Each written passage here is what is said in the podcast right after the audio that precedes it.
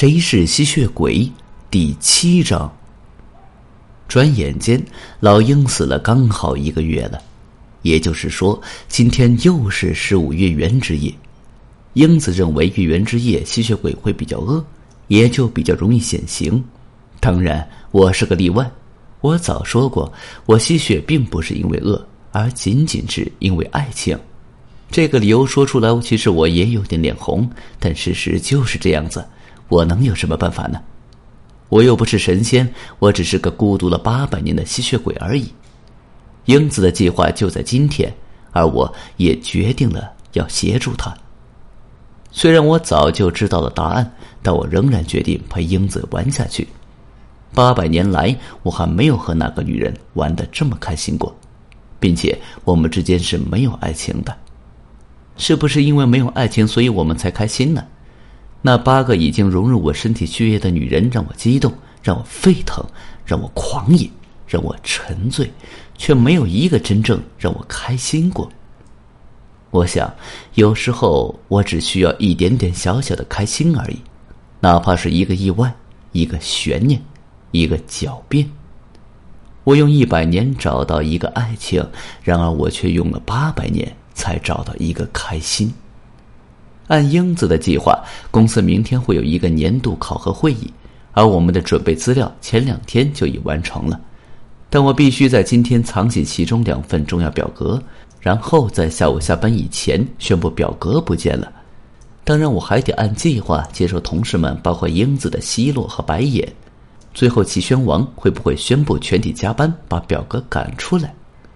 而英子在计划中的任务，在早上上班前一小时就干完了。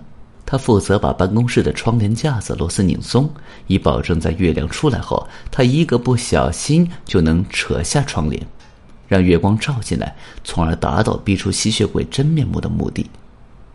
英子的计划不错，我们进行的也不错。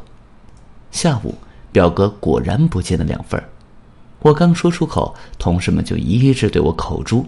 最大声、最生气的是英子。我低头认错，由于认罪态度较好，还是英子带头首先原谅了我。既然最大声、最生气的那个小姑娘都原谅了我，其他人也就不好再说什么了。全体加班，估计最起码要加到十二点以后吧。我们都埋头干活，我还注意到英子时不时的在看表。我也看了一下表，才九点多。还早着呢，按计划是十二点正行动，这是我的建议。我告诉英子，吸血鬼在月圆之夜十二点左右抵抗能力最差，而这个时候的月光能量又最强，被月光一照就很难不现出原形来。时间一分一秒过去，相信对于英子来说，今晚的时间是特别难过的。从十一点开始，英子就频频的上厕所。我想她可能是紧张的原因。我突然想起了，我还准备了一件东西要给英子的，差点忘了。于是，在他上厕所的时候，我也跟在了他背后。我在走廊上叫住了英子，从口袋里掏出一个小纸包给他，吩咐他到厕所里再看，按纸上写的去做。为免人怀疑，我装模作样到南侧站了一会儿，再回来继续工作。很快，十二点就到了。英子紧张的看了我一眼，我对他笑笑点了点头，示意我已经准备好了。然后我就走到大门边，装作查日历，因为那里正好挂了一本日历，而日历旁边是这间办公室的店门总开关。于是英子站了起来，手里拿着杯子，装作要去茶水间。走到拐弯处，只见他把杯子一松。哐当落地，然后蹲下去佯装拾杯子，接着用极快的动作把拖到地上的窗帘带子一拉。我同时也把店门往下一扳，然后疾步走到英子身边。这时，整个办公室突然漆黑一片，窗帘并没有按计划掉下来。四个老鬼哇哇叫了起来：“咋个搞的？停电了！啊，怎么会停电？哦，谁有电筒？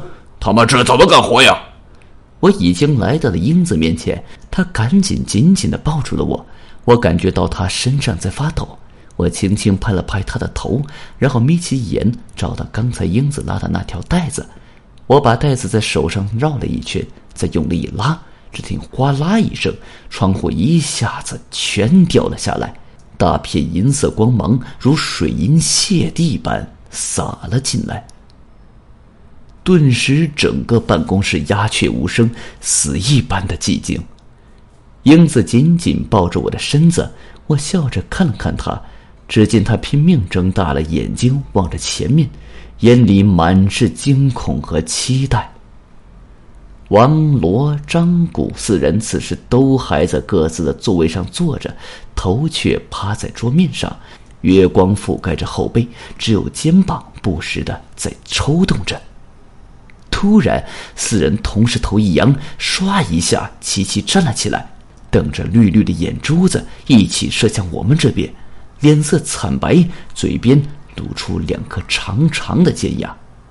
啊！英子刚要叫出声，我早有防备，赶紧用巴掌捂住了他的嘴。这时我的手感觉到了异样，低头一看，他竟忘了带上我刚才跑出去给他的假虎牙。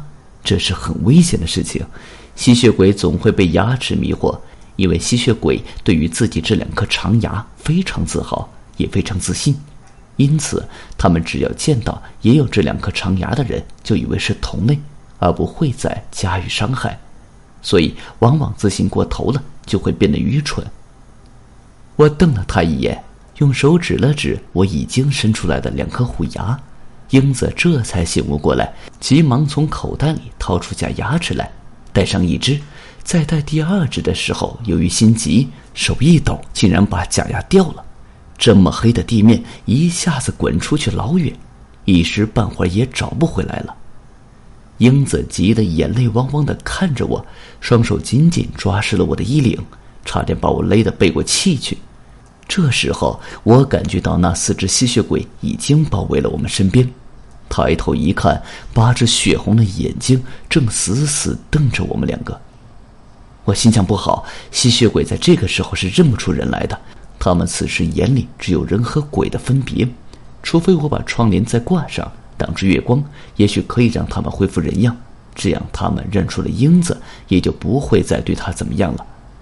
可是这个办法似乎已经来不及了，老王那已经变得像枯树枝的手指已经伸到了英子头发上，粗重的呼吸声似乎夹杂着淡淡血腥臭气。英子浑身抖动的厉害，我的衣服也给扯得更紧了。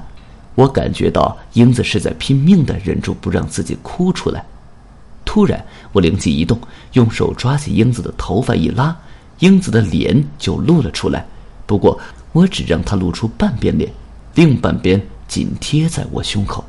四只鬼看了一眼英子的脸，再看一下我，我冲他们张嘴一咧，露出了我漂亮的虎牙。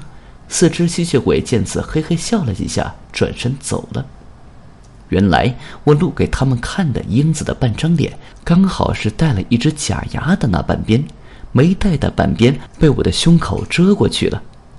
英子和我都松了一口气，这小家伙竟然危险过去十秒都还不到，就恢复了精神，还马上踮起了脚尖来看那四只转身离去的吸血鬼。四只鬼正慢吞吞、一摇三晃的向经理室走去，英子赶紧拉住我的手臂，低声说：“快快快，去救经理！他们要去吸经理的血了。”这时候，经理室的门却开了，齐宣王被沐着银光，傲然立于门口，嘴里赫然长出两只虎牙。我转过脸，笑着对英子说：“呵呵，我忘了告诉你，办公室里除了你以外。”全部都是吸血鬼。本集已经播讲完毕，感谢您的收听，请您多多点赞评论。如果喜欢，请订阅此专辑，谢谢。